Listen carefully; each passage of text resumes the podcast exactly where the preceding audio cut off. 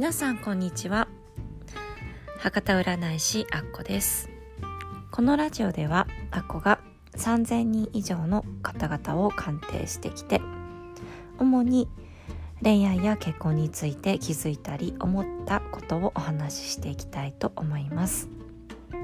皆さん今日はいかがお過ごしでしょうか？今日はですね福岡はちょっと雨模様でちょっと寒い感じがしますね。なんか外ではもう梅の花が咲いてたりとか桜のつぼみがという話を聞きますが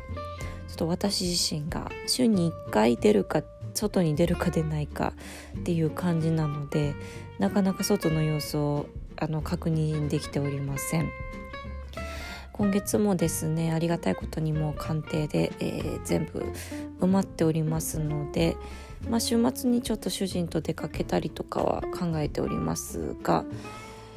春のですね今あのー、桜のいろいろお菓子とかですねそういったのを家族に買ってきてもらったりして楽しんでおります。はい、今日はですね何についてお話ししようかと思いますとあまあ主にご結婚されている方にですね向けてお話ししたいと思います。皆さんは、えー、パートナーのこと配偶者さんのことを何とお呼びでしょうか？旦那と呼んでる人とか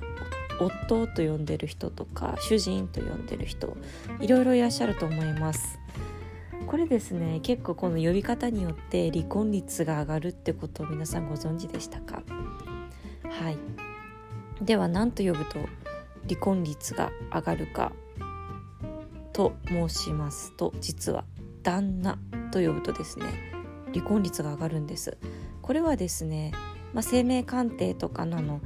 言われている画数の問題ですね。その人その人に相性まあがありまして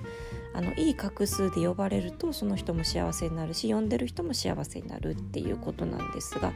結構ねこれ意外と知られてないんですよ。でそれで「旦那」って呼ぶとですね結構画数が悪いんですね。画数ってまあ計画の画に数字の数って書くんですが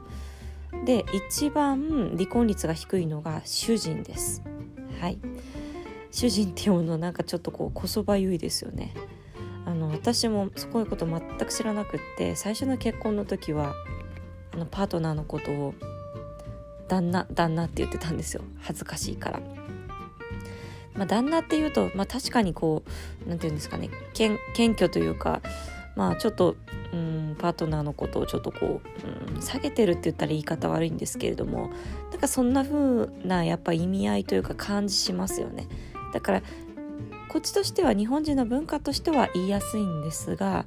実は主人と言った方がやっぱ離婚率下がるんですね。なんとなくこうね素敵なマダムというか結構あのご老夫婦、うん、老夫婦というかあの離婚しない夫婦って奥さんの方が結構旦那さんのことを主人って言っている感じなんですよね。なので私もすごい照れくさいんですが一応パートナーのことは主人と頑張って呼ぶようにしております。時々あまりにも恥ずかしい時は旦那さんって言ったりはするんですがまああのー、結婚されている方ですねとか今から結婚しようとしている方はですねこのことうんちくなんですけれども念頭に置いて呼び方って結構大事ですよっていうことですね。えー、頭の片隅に、えー、置いておいていただければなと思います。はい、今日はちょっと簡単な内容ではありましたが以上とさせていただきたいと思います。はい、ご感想とかですねネタとかこういったこと話してほしいとかありましたら是非プロフィールの LINE にですねメッセージいただければと思いますはいそれでは皆さん今日も素敵な一日をお過ごしくださいあっこでした。